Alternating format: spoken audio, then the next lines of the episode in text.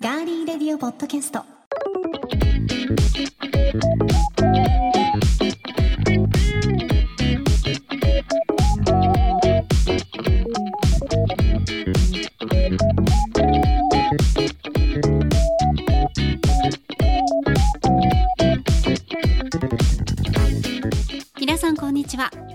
月に入りました。11月1日火曜日いかがお過ごしでしょうか？今週も名古屋のスタジオからお送りしていきます。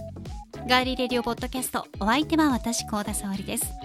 えそして先ほどスタジオ内にリンゴジュースをぶちまけた私高田沙織ですがこの方は何かぶちまけたいことはあるんでしょうか？聞いてみましょう。そして月始めということで今月の目標も一緒に聞いてみましょう。どうぞ。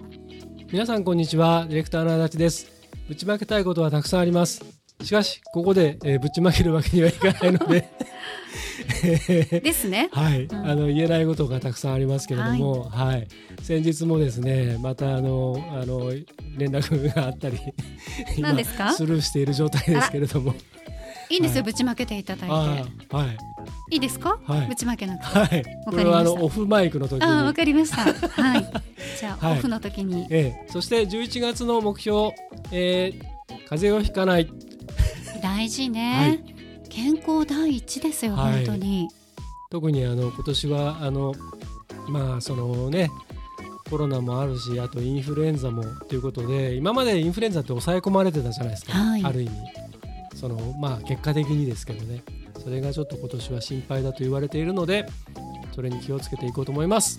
ワクチンもねうん、あったりしますけどまあ打っても打たなくてももうねとりあえず僕栄養にねうん。あのたくさん食べてたくさん寝ることが大事ですよね。はい、今はもううかからないことを気をつけてちょっと接種は考えようかなと思ってます。んはいわ、はい。かりました。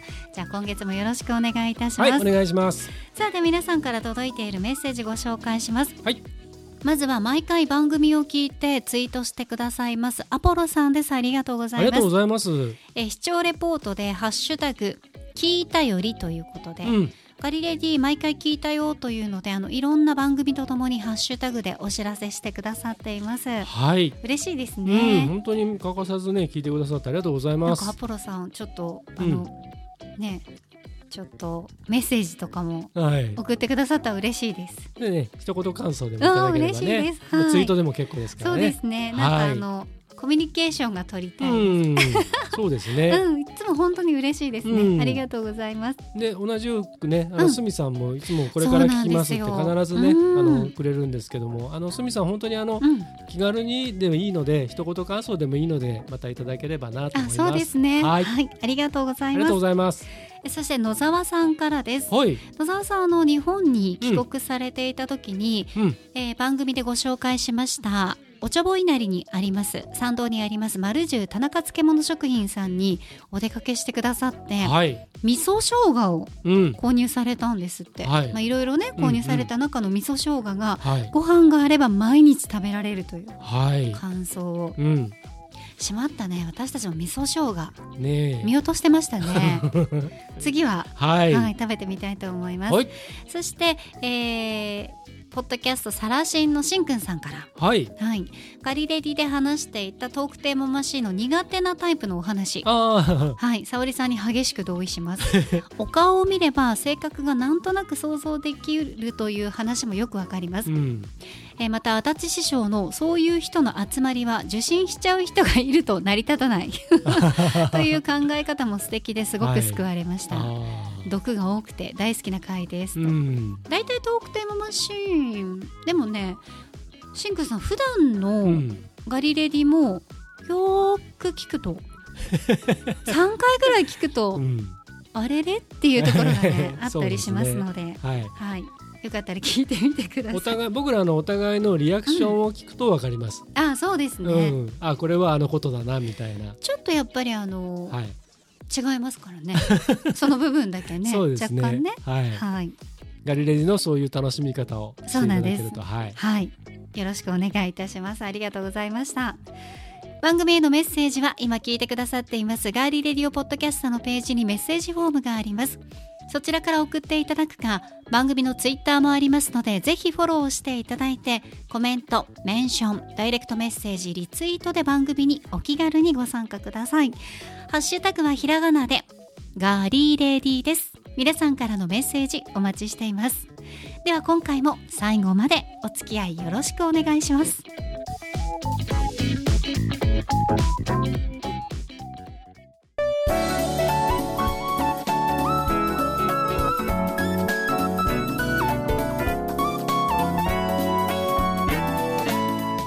名古屋のスタジオからお送りしていますガーリーレディオポッドキャスト。さて先週に続きましてこの時間は最近とにかくいろんな種類があってどれを選んだらいいかわからないというそこのグミ好きのあなただけに送ります。第2回ガリレディグミ会。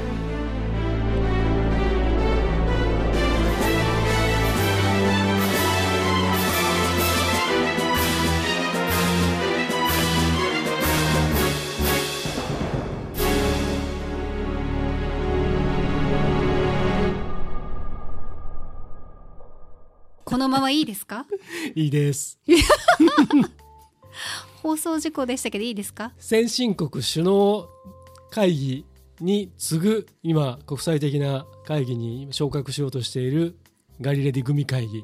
いきなりもう第2回です、はい。先週に続いて第2回ですから、好評にお答えして、好評かどうかはまだわからない、はい。さあこちらにですね今回もはい。スーパーやコンビニでうん。私たちがランダムに気まぐれに選ばせていただきました。グミの皆さんにお集まりいただいております。こんにちは。よこんにちは。ようこそ。いらっしゃいました。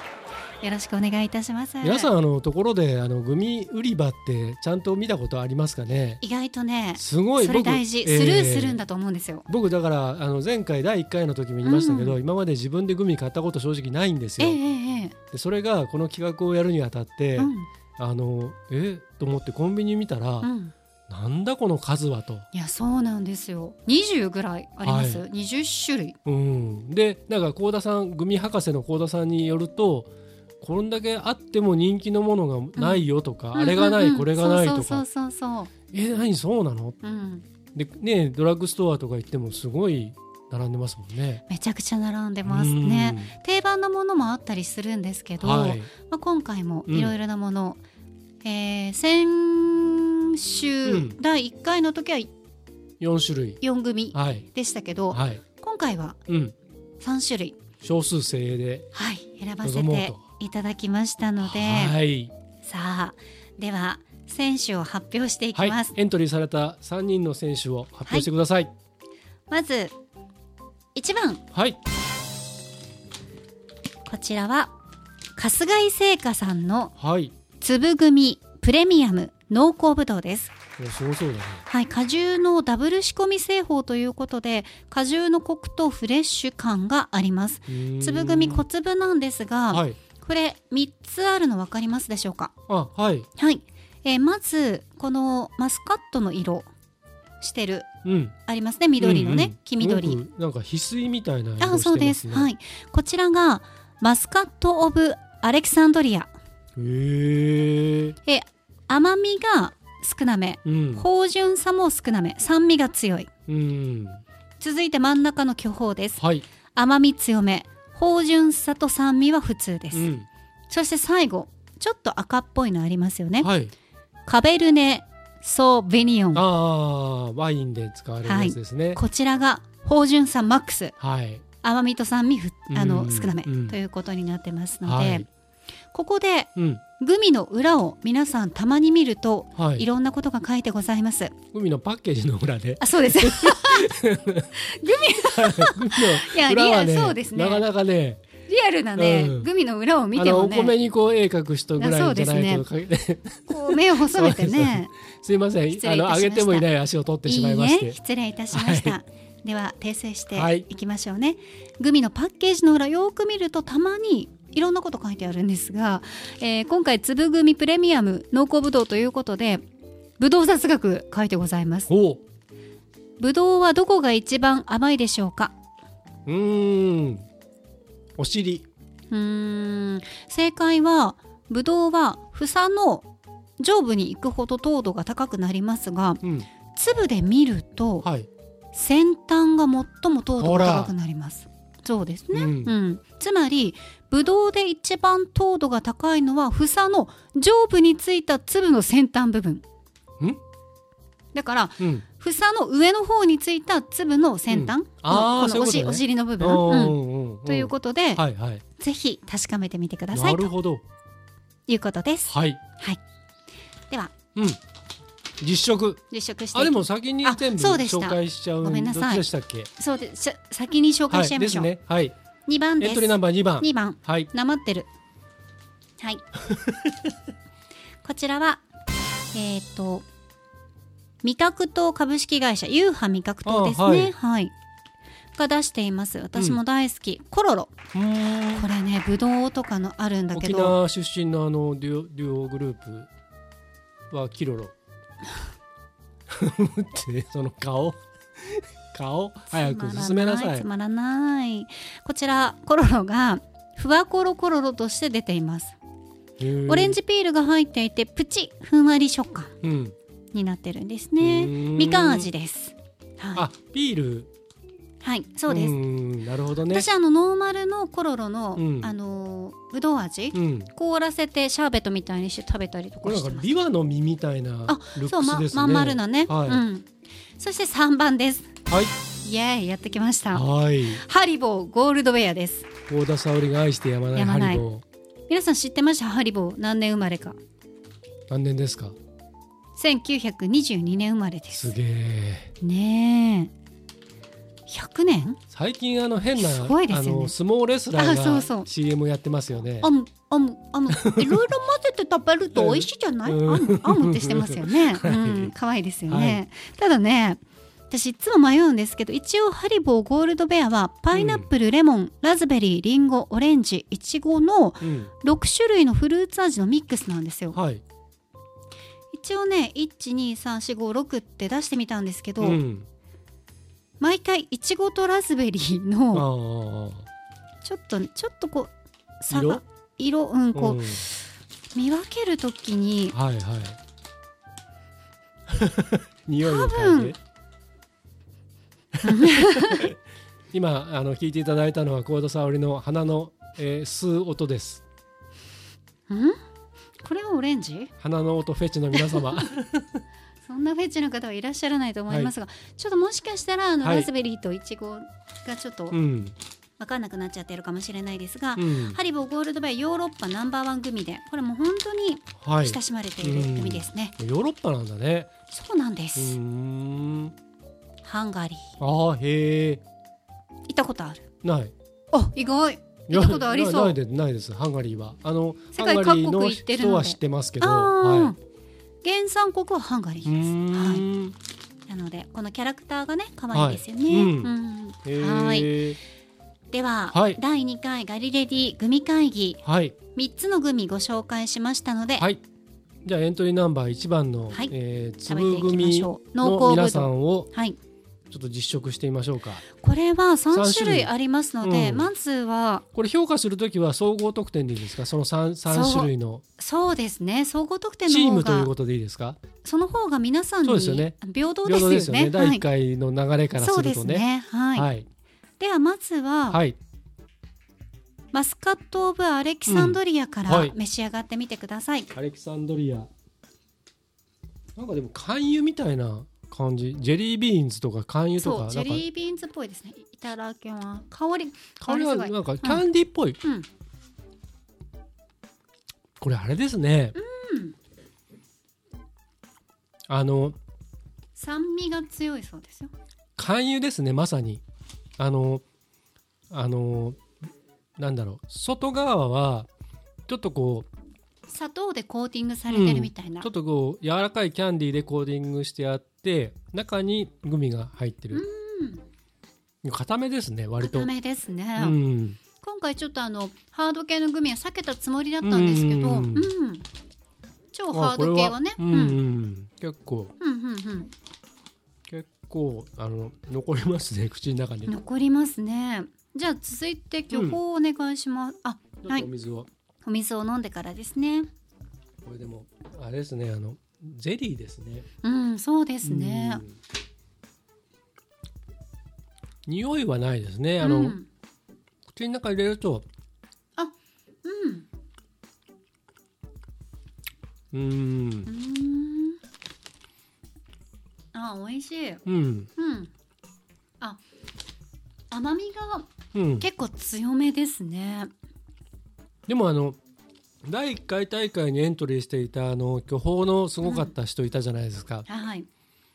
あの人に比べるとちょっと奥ゆかしい味ですね、でもやっぱりこのチャートにな載ってる通り甘みが強いの分かりますね、うんうん。うん。で酸味があんまりないのかな？そうですね。酸味がないですね、うん。さっきのマスカット・オブ・アレキサンドリアが酸味が一番強かったですね、うん。次は芳醇さが一番強い、はい。ワイン好きの足立さんも気に入るんじゃないんでしょうか。はいカベルネ・ソーベニオン。はいわかりました。はい、お願いします、はい。い、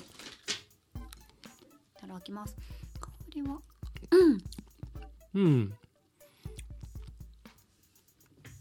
うん。うん。うん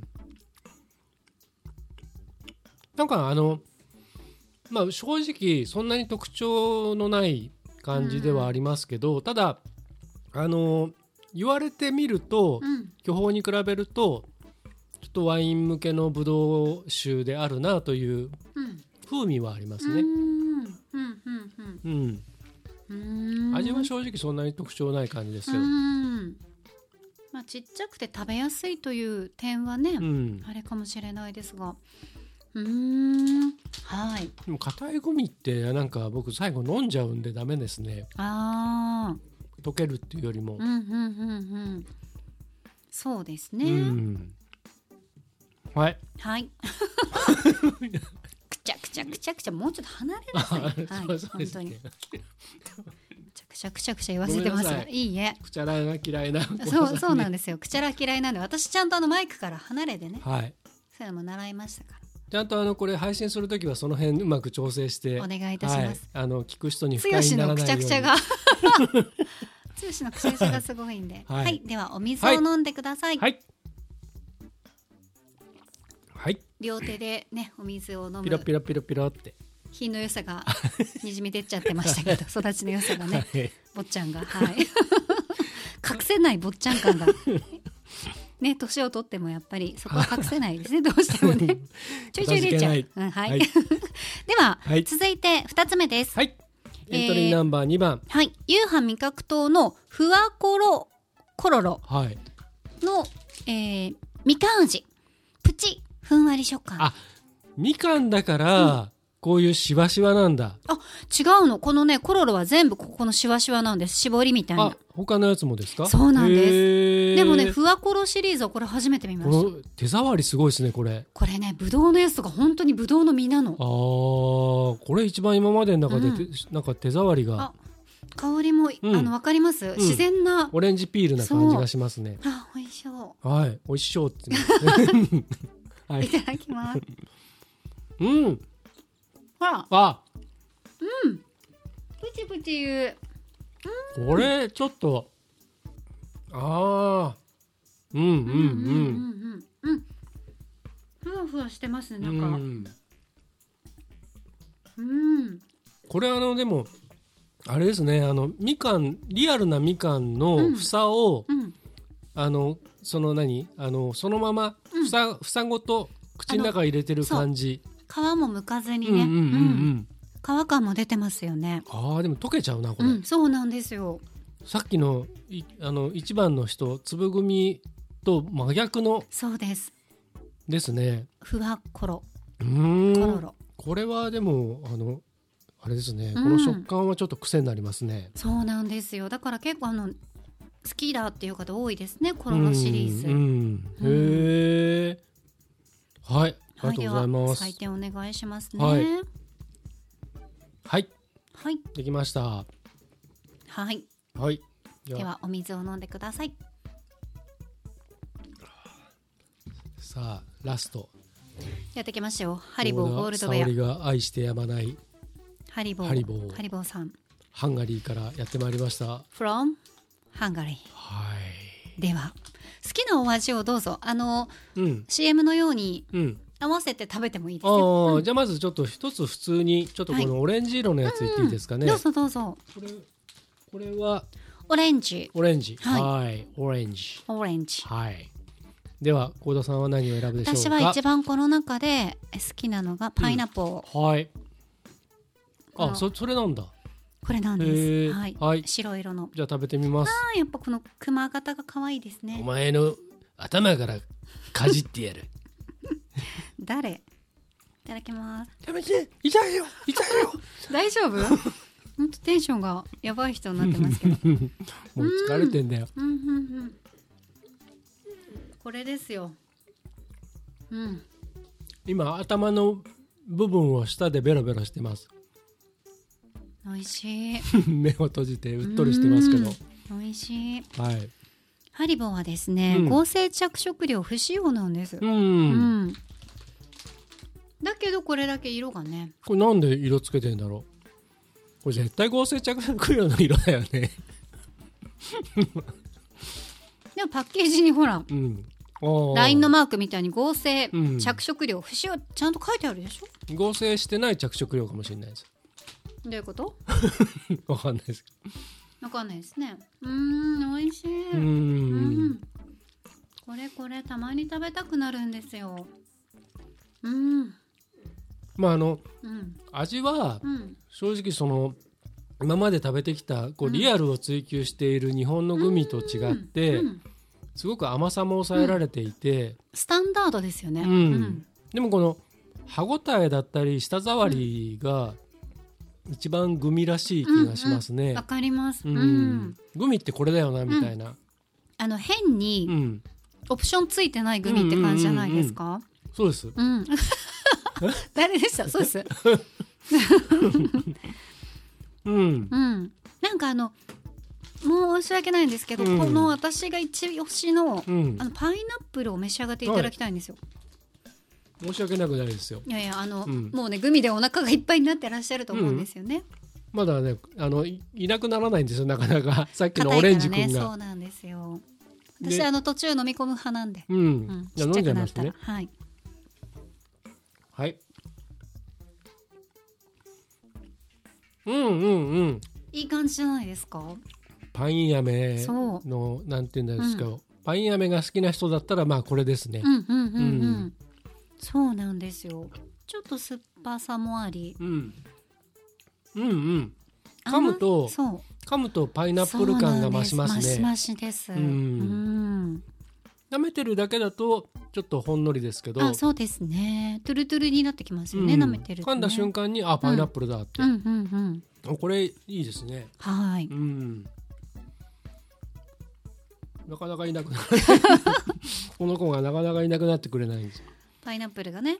強く噛むと歯に挟まる、あわかります。ハリボーうねん。顎が鍛えられる感じですうん、よね、でもハッピーバースデーって書いてありますよそれ。えっ、とね。その上のところに。そうなんです。100何周年？100周年？すげえ。ほら。だって1922年だからそうですよね。うん。すえ。ごいですね。ーだからハッピーバースデーなんだ。うん、なるほど、ね、知らずに買っちゃいましたけど。そうですねえ100年前にあったの？これ。うん。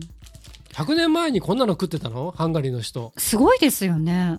1920年にドイツで生まれたグミブランドで、うん。でこれこのハリボーゴールドベアが1922年生まれ。キャラクターの子が1922年生まれなのか。これが20、うん。ちょっとその辺が、うん、すいません知識不足でうん、何とも言えないんですが。でもすごいね。いやーすごいですよ。へえねえ。はい。それはだってね1922年の日本にこんなお菓子なんか考えられないでしょう。ーん。これ技術も含め。この熊のねうん。形しかもちっちゃいね。ん。いやーすごいですね。なるほどね。長く愛されている理由があるんですうね、ん。でちゃんと固めのグミの後ろには結構書いてあるんですが、うん。喉に詰まらせないようよく噛んでお召し上がりくださいと書いてあります。あの硬いので。喉に詰まらせちゃそうなんですよ。はい、うん、十分ね気をつけて召し上がっていただきたいと思います。でそもそもこのハリボーっていうのはこのクマちゃんの名前なんですか？違うんですよ。ハリボーはドイツのええ。お菓子の会社の名前なんです。ああなるほど。世界で初めてうん。グミを開発したのがうん。ハリボーなんですよ。だから足立さんがこのあこの年からあるの？あー1922年？だから1920年にこのーうん。ねハリボーはいはい、はい、でねハリボーブランドができたんだと思われるんですけど、うん。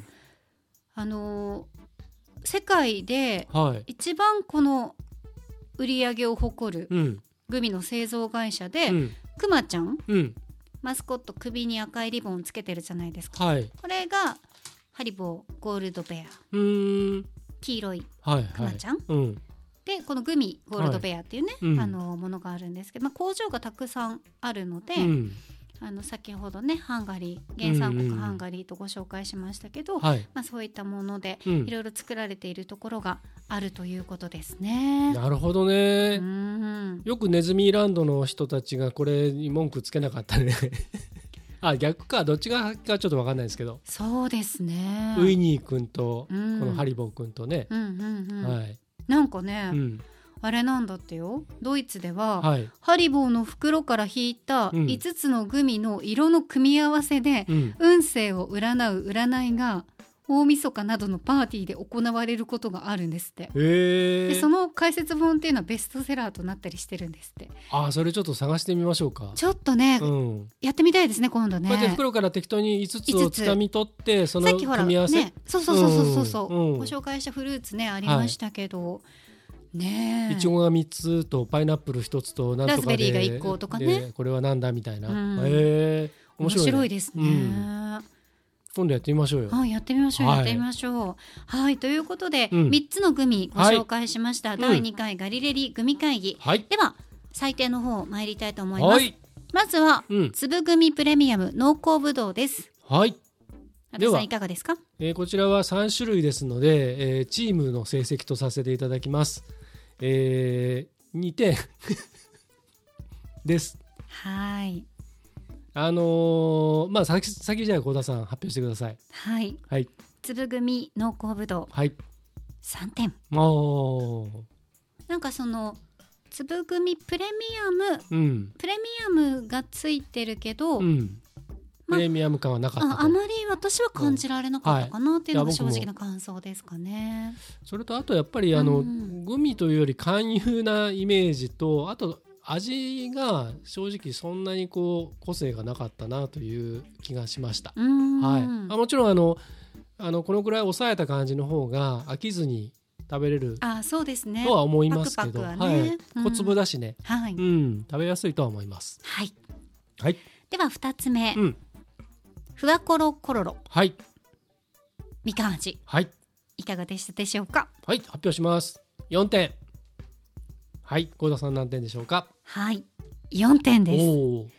やっぱりこのうん、パッケージにも書いてありますけど、プチふんわり食感、はい、プチプチ感が新しいですよね。うん。コロロはずっとあの食べてますけど、はい。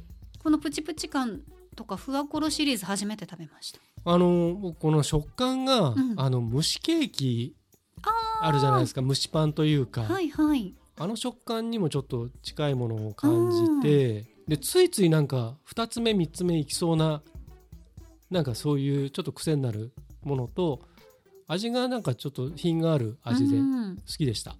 これノーマルのコロロも本当に美味しいので、うん、またあの見かけたら召し上がってみてください。はい試してみます。そして、えー最後にご紹介しましたハリボーゴールドベアはいいかがでしたでしょうか？はい発表します。4点うん。不満そうな顔よよよよよよ。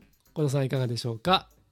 五点。はいでしょうね。はいはい、これあのあの僕4点つけたのはさっきもちらっと言いましたけどグミらしいグミだなっていう、うん食感にしても味にしても、ね、長く食べてもね飽きないしっていうただねあのあの普段グミ食べ慣れてない僕からするとあのいつまでも口の中にいるああそうですよね。そこだけです、はいうんうんうんうん。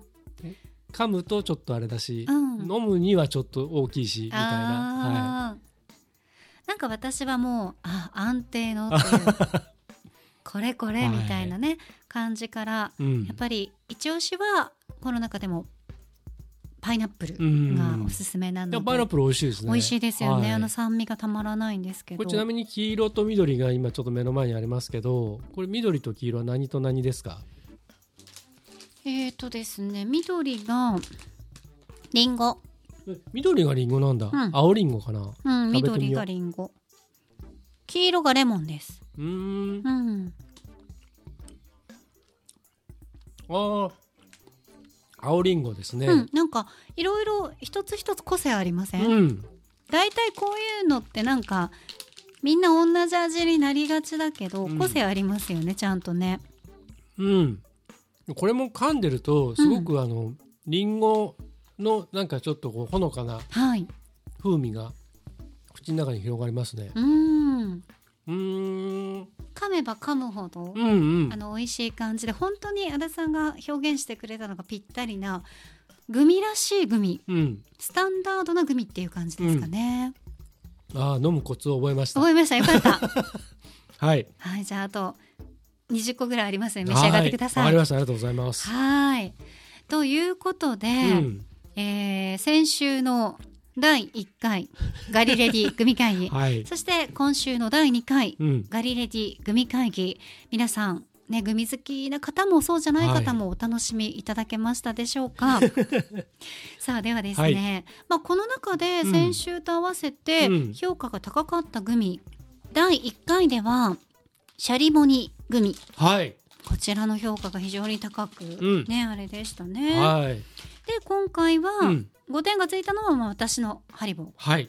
ゴールドベアということで、さあいかがでしたでしょうか足立山はい。第1回そして第2回ガリレディはい。グミ会議の総括おはい願いします。僭越ながら、えーグミ初心者の私がなぜかチェアマンですけれども、えー総括させていただきますとあのまさにその新時代グミ、うん、新世代というかね。あの今の進化系のはい、グミとあともう本当にグミのそのいわゆるルーツといいますかそのグミが評価が高かったっていうことは非常にあの面白い結果になりましたよね。うん本当ですね。はい、これ本当にあの何の打ち合わせもなく、はい。あのアトランダムに並べられたものの中から食べてでしかも僕はグミそんなに慣れてないっていう僕とグミ大好きな幸田さんがはい、食べてこういう結果になったっていうことがちょっと僕はあの誇らしく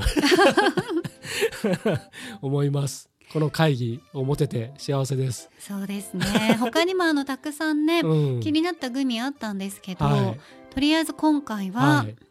7種類、はい。はい、ご紹介させていただきました。はい、私もこういろんなグミを、うん。なんていうのこの大人食いじゃないですけど、ええ。一つ二つをはいたくさん食べられるってすごいなんか 幸せな時間だなと。これがお仕事で、ええ。うん、持てるというのは幸せだなと思いました、はい。なかなかね普通にプライベートじゃこんな買わないじゃないですか、まずましてい一個買って食べちゃう、んん。うん。こうやって食べ比べなんかいやねいやいや贅沢ですよ。しないし、うん。あの正直あのちょっと舞台裏を言うと、うん。あの収録だし番組だしネタ的にちょっとあのこれどうなのっていうのは一つか二つ買ってみようかっていう話も実はあったんですけど、足立さんからありましたね、うん。ええあえてそれをせずに、うん。あのもう本当にねあの人気のあるものっていうかそれでやったのがまあ結果で良かったなと。そうですね。はい。はい。第3回はチェアマンあるんですかね？まだでもあれでしょグミいっぱい種類があるんだったらやってもいいかなと思いますけど、はい。まあ、ただあの違う食材というか違うものでの会議も、なんかチョコレートでもいいし、うんなんかねカレーとか、あーカレー？ルールーの。あルー、うん。それどうやってやるの？舐めんの、もったいないか、うん、2つが限界だね。うん。一皿と そんなに食べられないか。食べ作っちゃってもいいけどでも、うん。作るのもだってた大変よ。そうですね。確かにね。まあ、うん。なんかその、えー、とフードロス僕らはあのしませんようにっていう話もしてますので、はいそれをちゃんと守れるようなもので、てね。そうですね。何かちょっと面白いものがあったら、あの小分けになってるものの、なんかバラエティーに富んでるものとかね、うんいいですうん。ね、あのベビーチーズとかもいいかもしれない。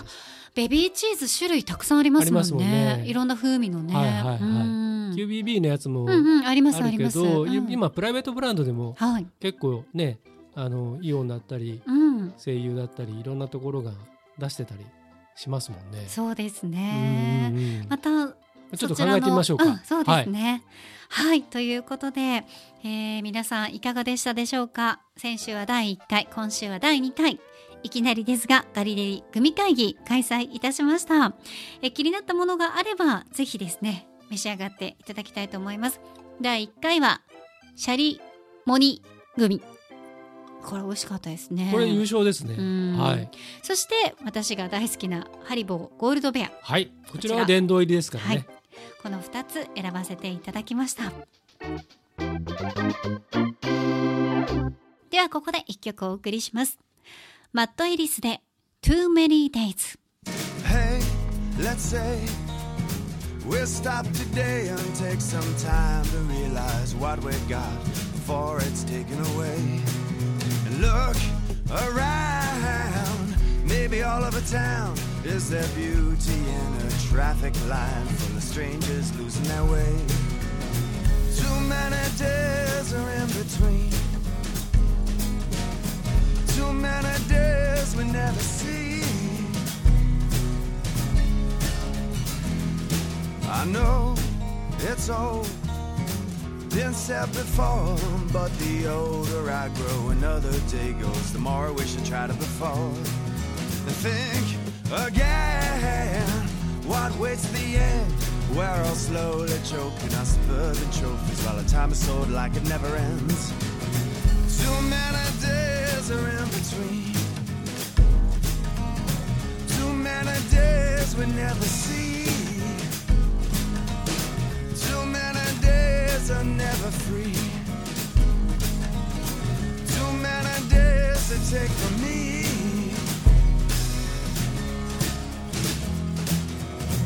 People in power, the ones you have elected, we're the ones they affected. Once they are selected, taxes collected, statues erected, poor they get infected, now single moms neglected. Time is segregated, lifestyles overrated, stolen generations faded, now distractions created.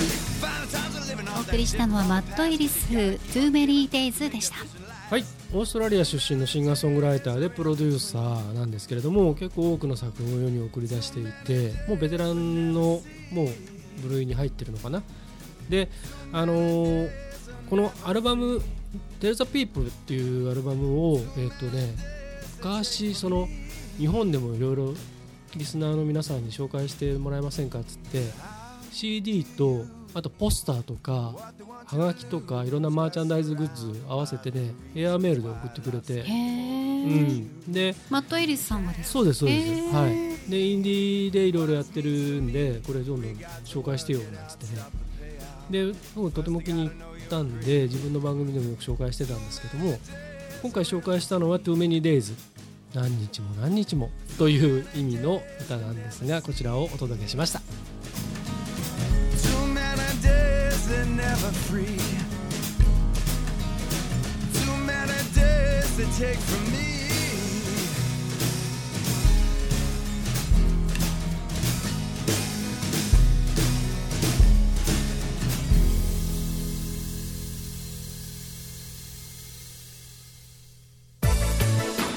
続いては今回の気になるニュース。私高田が今気になっているニュースをご紹介します。ではニュースセンター幸田さんお願いします。はいお伝えします。テレワークの頻度が多い人ほど睡眠時間が長くうつ傾向や不安が少ないという調査結果が厚生労働省が公表した2022年版過労死等防止対策白書で明らかになりました。以上ニュースをお伝えしました。ありがとうございましたテレワークがもう当たり前になってきて戻らないっていう企業や人もいるでしょうね。はい。ということで補足お願いします。はい補足してまいりましょう、えーこの過労死等防止対策白書2022年版はい。で明らかになったんですが、えー厚労省の委託調査で全国の就業者およそ1万人にこれは去年の10月時点の状況を聞いたものが白書になっています。うん。睡眠を1日平均7時間以上とっている割合はテレワークの頻度が毎日だよという人がえー30.3%と最も多くえ週23日程度テレワークやってますよという方が19.4%一時的に行っていましたという16.7%など大きく上回りました。うん。だからテレワークの頻度が毎日の人の方が7時間以上寝てるよってことですね。睡眠取れてるよ、ねはいということです。うんでうつ傾向や不安がない割合もテレワークが毎日だよという方が60.9%で多くて週23回程度のテレワーク56.5%一時的にテレワークを行いましたという方が51.2%ということでこれも毎日テレワークしている方の方が、まあ、ちょっと鬱っぽかったりとか不安があったりっていう傾向が少ない、ううんんっていう結果になったんですね。はい。うん。一方で同じ調査で3587の事業所にテレワークの導入状況を聞いたところ業種ごとに大きな差が出る結果となりました。導入の割合が最も高かったのは情報通信業まあそうですよね、うん。うん、82.4%でえ次いで学術研究専門技術サービス業が62.7%え金融業保険業が55.6%と続きました。反対にどんな業種が低いかテレワークするのが低いかというとまあこれは物理的な問題で仕方ないでしょうね。医療福祉。次いで宿泊業。その後に飲食サービス業え農林漁業工業採石業などという結果になりました。はい。いかがでしょうか？うーんまあもう一番パッと連想するのはストレスが多いか少ないかっていうことですよね。おっしゃる通りだと思います。うん。ストレスが自分でもたくさんストレスかかってるなとか、うん。ストレスの多い環境だなって思ってるとはい。たくさん食べて、うん。まあ少し寝てると思っても、うん。食べたものが栄養になってなかったり、うん。睡眠がちゃんとうん。しっかりした深い睡眠が取れてなかったりとか、途中で目が覚めたりとかね、それでまあ平均の睡眠時間7時間とか取れない方結構いらっしゃったりとかうね、ん。よくある負のループ。うん。体力的なうん。体力気力の負のループに陥りやすい状況は和田さんがおっしゃったみたいに、うん。一番はやっぱりそのストレスなんでしょうね。そうですね、うん。だからその逆に言うとその多くの人がその人間関係をその知らず知らずのうちにいろいろなそういうなんていうか抱えちゃってるというか、うん。常に持っているっていうかどっかにね、うん、というのがそういうのが、まあ、日本人だけの傾向なのかどうか分かんないですけど世界的に見たらどうか分かんないけどでもやっぱそういうのが多いんでしょうね。うん。だってそれがなくなった瞬間に寝れるようになったとかそういうことでしょ、そうテレワークになってから、うん。まあちょっと睡眠だとか、うん。その気持ちも落ち着いたという方が多いというのが、はい。まあ、昨年の10月時点のうん。その委託調査の結果でうん。今回こういうふうに出たわけですからね。そうですね、うん。だからその、まあ、これもいろいろその、うん、この、まあ、2年半ちょっとそのコロナ禍、ええ。ね、パンデミックの期間を考えた時に最初の例えば半年その後のえーと半年っていうふうにでまあ約半年ずつぐらいこう区切ってた時に最初の頃って本当にもうみんな家からも出られないとかっていう状況の中で、まあ、運動不足もあったり違う意味のストレスもかかったりとかありましたね。でやることないからついつい食べちゃったりとか、うんうんうんでしあの運動不足になってその新陳代謝も低下してとかっていうことで体調崩される方不安もふくもちろんあってっていう方はいたと思うんですけどそこから徐々に徐々にいろんなことが改善されてきたりとかね学習したりとかあとまあいろんなことが分かってここまでは大丈夫とかっていうふうになってくると違う形でその運動不足は解消できているようになったりとかしていてもでも太陽の光とかに当たってない生活が続いていると決して代謝ってそんなにね良くならない場合もあるから。でそこへ来てようやくこうだんだん人がね外に出られるようになってくるとそうするともしかするとその今までそのテレワークでその対人関係がこう自分の中から精神的な部分からこうなくなってった人がこれ今度外に出るのがちょっと不安を抱える人も出てくるんじゃないかなっていう。いやそうでしょうね。うんそのテレワークイコールまあ一人の空間でうん。一人の自分のタイムスケジュールを組んでうん。仕事をうん。いかに効率よくやるかとか、うん。まあこの時間はガッとやってこの時間は休憩してうん。またガッとやるみたいな自分でスケジュールを組めることの方がはい、合ってるなっていうことをもう分かってしまった人は会社に勤めるうん。とかっていうその何時にこれうん。これこれこれうんみんなの周りでみたいなみんながいっぱいたくさん周りにいてっていうようなうん。形に戻れなくなっちゃうと思うんですよね。そうですね、うん。でも私あの戻らなくていいと思うんですよ。はい、うん、うん。そういう方はそのままテレワーうクん。をね、あの毎日っていうわけにはいかないかもしれないですけど、うん。多めに会社がね、うん。あの OK が出れば、まあ、そういう柔和の会社がね、うん。出てくると、まああるんでしょうけどもちろん。そうですね、うん。あとだからもう一つはその後半に紹介してくれたそのデータの中でそのいわゆる図情報通信業とか、学術学術研究とか専門のサービスとかっていうところがあのその導入割合が高くてで医療福祉宿泊飲食サービスが低いっていうのはもうこれはもう説明するまでもなくそうなんですよね。そういうことだしでこの農林漁業とかその工業とか採石業とかの方々っていうのはある意味その量が例えばできたとしてもその流通が今もう変わっちゃったでしょ？世の中のこのか間に。で物価もこういう形になってきたりとかしていくと食食品食生活そのものが大きく変わっちゃったのでだからその単純にこのテレワークが導入できるできないっていう話よりも多分もっと深刻なことがいっぱい出てきてる気がいやするんですよね。そうだと思いますよ。また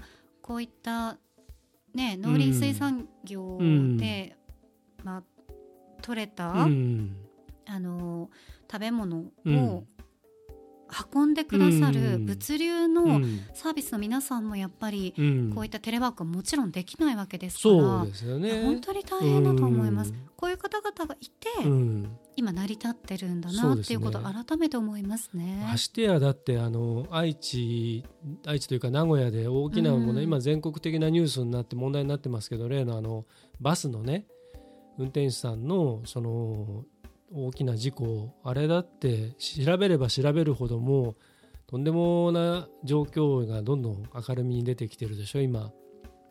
だって18時間拘束って。ねえ。でも観光バスだったりとうか、ん。まあ私も少しね知っているので、はいはい。えいやー旅行シーズンの時とかはやっぱりえうん14うん。連勤とかまあそのうんだいぶ昔の話ですけど、うんうんうんとかねそういうのが。だいぶ昔でそれだったら 今だってさらにドライバーさんも減ってるでしょ？いやだからドライバーさんだけでなくてバスガイドさんと、うん。あと添乗員の方とかも、うんまあ、同じぐらい休みがないわそうでよけですすよね。ねまあ、皆さんをが、あの楽しんでいただく時期に、まあ、これから特に紅葉のシーズンとかに入って、うん。ねうん。本格的に入りますので、うん。またそういう一度ねやっぱりうん。体制を見直していただいた方が、やっぱ体がね、うん。ドライバーさんたちもうん。資本ですしね、バスのね。だからもうそういう人たちってもうストレスとかっていう次元をもうはるかに超えちゃったところでうん。もう多分もうなんていうか感情そのものがおかしくなってっちゃうんじゃないかなっていう気がしますけどね。渋滞とか事故とかがあったとしてうも、ん。まあ、何時何時にここに着かなければいけないみたいな工程うがん。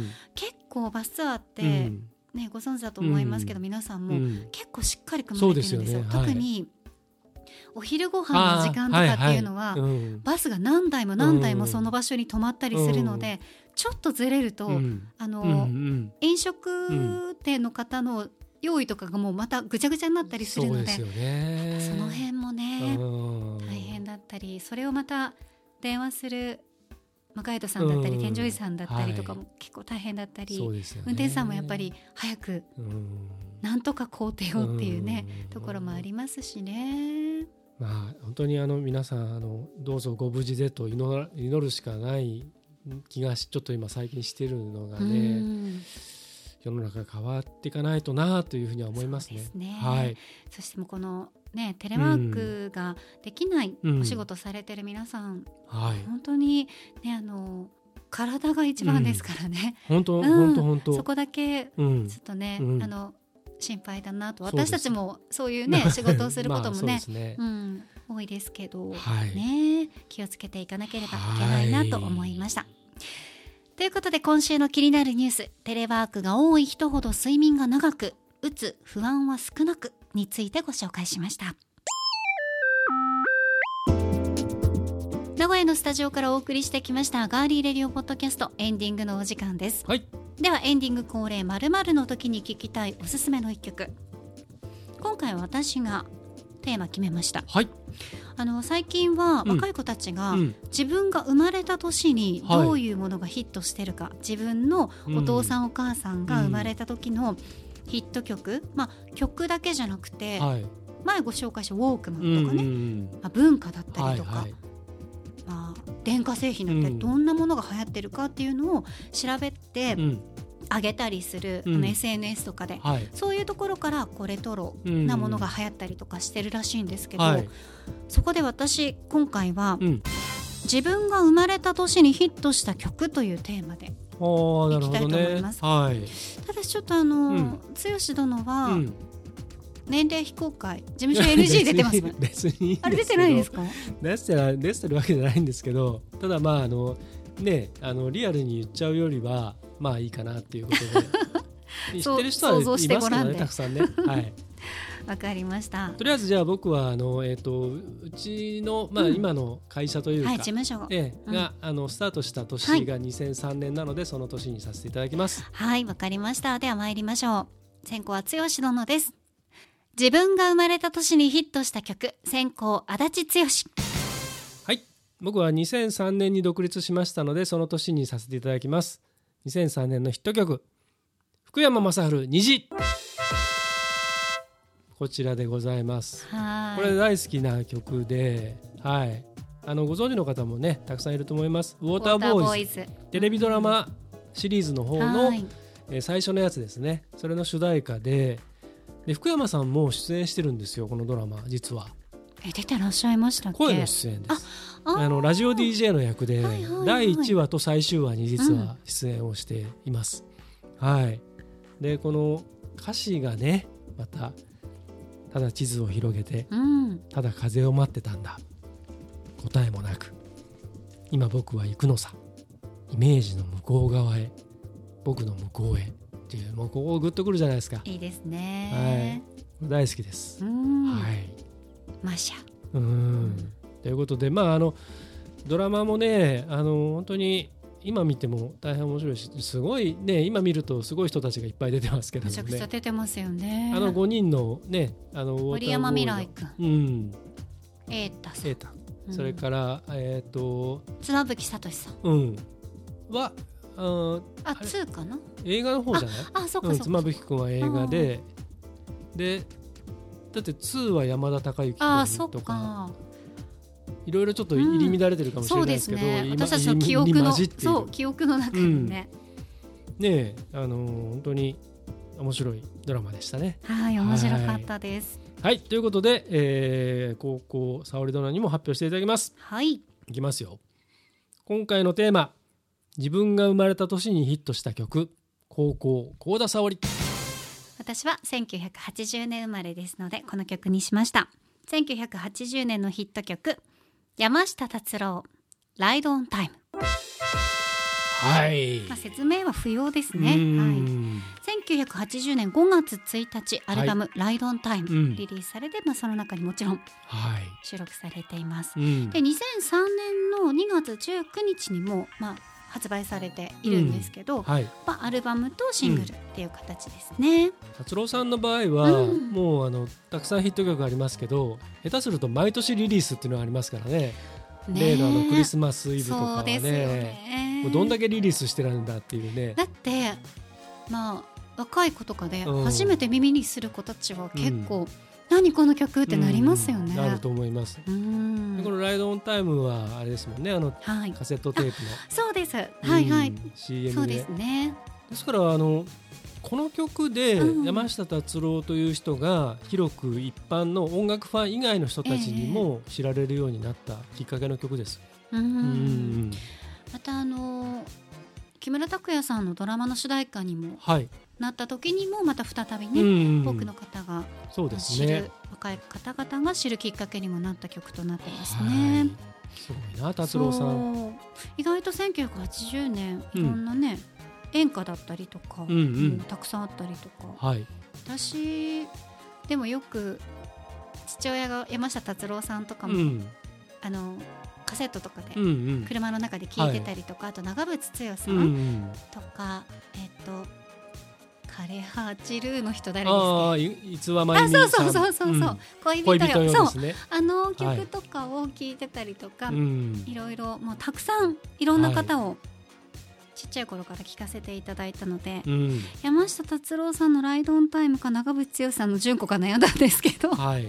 ね1980年当時は、はい。あの TBS の「ザ・ベストテン」っていう番組がね一世を風靡していた時代だったと思うんですけど、でもおぎゃーってしたばっかりなのでままあ、あ、もちろんリアルにはね、うん。でちょうどそのいわゆる歌謡曲と、うんうんうんそのフォークからいわゆるニューミュージックっていうふうはいにちょっと切り替わっていったものと、あそれがこういろいろこうミクスチャー的な形になっているのと、それからロックのシーンだったり。あでもそうかもです。だって、うん。その父が聞かせてくれてた中にも、はい。オフコースさんとか、うん。チャギアンドアスカさんとかもあったので、うん。あそうまさにですね、はい。もうですからそのヤマハの方から出てくる人もいれば、その例えばチャーとかああののセラマソのツイストとか原田真二とかああいう人たちとかもこうどんどん出てきてであの演歌の人たちもそのそれまで若い人は演歌聴かなかったんですけどああいう「ザ・ベストテン」みたいな番組のおかげでその演歌の人たちもその怖い人たちじゃないんだっていう面白い人たちだうん。だで曲聴いたらえいいじゃんみたいなだからすごすごくこうカオスな状態になってたんへでー。ですからあそこで大きく日本の音楽っていうのは変わった気がしますね。うん、面白いものがたくさん生まれてきた年だと思います。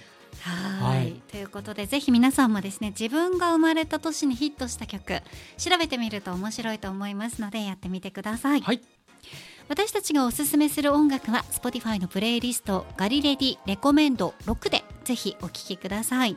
ポッドキャストとともにプレイリストもフォローして楽しんでいただけたら嬉しいです。さあ11月もねはい、始まりましてうん、今年も11、12あと2ヶ月。早すぎません？毎年言ってますけど。なんか今年なんか目まぐるしかったよね。なんかやることいっぱい。はい。やらされてる感も多いけど、うん。でもまだあの続きますんでね、いろいろ。そうですよ。先週の知らないじゃないですけど、はい。物語は続くんですよ。絶望の中でもはい。うん。続いていくわけだから、はい。そうなんです、はうんい、ね。ね、まあとにかくあれですよ。さっきも言いましたけど、我々も健康をそうです。ね、あのさっきも幸田さんちらっと言いましたけど、うん。食べてるから大丈夫っていうのも安心できないっていうのがいろいろね。本当にびっくり。私あのちょっと前に、はい。お医者さんに病院に行ったんですけど、うん。そう言われたんですよ、うん。栄養失調になりますよって言われました、えしっかりめちゃくちゃ食べてますよ、うん。いやいやこのこの比率うん。を見てくださいね、うん。みたいなね。要するに食べても吸収してなければ栄養にならないわけですからね。ね。吸収する臓器が弱ってるっていうことですか、まあそういうことですね。うん、まああとはやっぱりこう内臓も、うんあの気持ちに余裕がないとちゃんと働けないっていうことーでもそうなでしょう。ね。うん。うん。まあ僕も人のこと言えませんけど、ねえ、はい。まあといってもあの私たちは本当にはい。とっても元気なので、うん。体には気をつけようねっていう感じではありますけど、ねうん、むしろ人一倍そういうことをお互いこう気をつけなきゃね気をつけなきゃねっていう感じだから、多分その知らず知らずのうちにおかしくなっちゃうことはないとは思うんですが、うんまあでもねあの本当にあれですよ。あらゆることが転ばぬ先の杖じゃないですけど、はい。っていう感じですよね。そうですね、はい。皆さんもぜひ秋らしいまあ寒くなってきましたので、うん、お鍋とかでねあ。たくさんお野菜とかも取っていただいて、うん。うん。あのねあの角球ってあるじゃないですあか岡崎の。どうしました？はい。あのこの前、えー、とちょっとイベントで、ええ。岡崎市が今年あのほら「どうする家康で」始まりますね来年から、ですごい今関あヶ原。来年から始まるんですよね。1月から。あ関ヶ原とか、はえー、と岡崎とかあと浜松とかうん。家康にゆかりになったところがそういう記念館とかでプロモーションをすごいじゃないですか。私さん全部関わってますね、はいねえ仕事で。で、えー、と岡崎の市役所の方がプロモーションに見えてて、でその時にか来場の人たちに、えええそのねあの岡崎のあの八丁味噌のはい。角球の味噌パウダー、えへえ。こんなねちっちゃいあのそれこそあの風邪薬みみたいな感じのあこう一つ一つなってるやつをあの来場した人たちにどんどん配ってたんですよ。で美味しいですよってあの僕らももらったんですね少し、ーはい。これどうやって食べるんですかって言ったらあのあ仕事だけどいただけたんですね、うん。うんあのぜひ食べてくださいって言われてあねの裏裏で控え室で。はいはいはい。でなんかねあのえっとバニラアイス。あーでもなんかあのほら、うん。味噌味のはい、味噌ソフトクリームとうか、ん。味噌バニラアイスとかあるかうんら、うん。合うんだと思うんですよ。ハーゲンダッツのバニラにかけて食べてみてくださいとかって言われて、高級な。うん、でえハーゲンダッツじゃないとダメですか？って、いやうん何でもいいですとかって何でもいいねとにかくバニラバニラだったらいいバニラアイス。うん。美味しいんですよこれ。えー、でそれをえっ、とねお味噌汁に入れて普通にお味噌汁作って、うん、でこれかけたら美味しくなるかなと思って。あバニラアイスをかけるんじゃなくて？じゃなくてバニラアイスはバニラアイス美味しかった。あですそういうことです、ね、それとは別に別で。お味噌汁にに味噌味パウダーをかける噌パウダーを入れてみたあらでも美味しいんじゃないです超か高級味噌汁な感じになって。コクが増すんですうん。ね、なので皆さんもしうん。お見かけになったらですね、あの味噌パウダー僕ちょっとおすすめ。このポカポカするし。そっかだからお鍋の季節にもちょうどいいんじゃないかだからお鍋に隠し味でであれいいかもしれないきっと美味しいと思います。あーぜひ皆さんやってみてください、またおすすめのお鍋レシピなんかあったらね。あの鍋の素はい。とかもねおすすめのものがあったら、あ今度あの、こう実食はしないまでも、うんうんうん鍋のちょっとあのお話を取り入れましょうか。いいですね。ね。最近私もあの赤から5あ。のやつ。はい。5のやつをお家でやりました、ええええ。これから鍋が増えますね。はい。はい皆さん暖かくしてお過ごしください、はい。ガーリーレディオポッドキャストここまでのお相手は？ディレクターの足立でしたそして私高田沙織でした。11月もどうぞ皆さんよろしくお願いします。来週もお楽しみに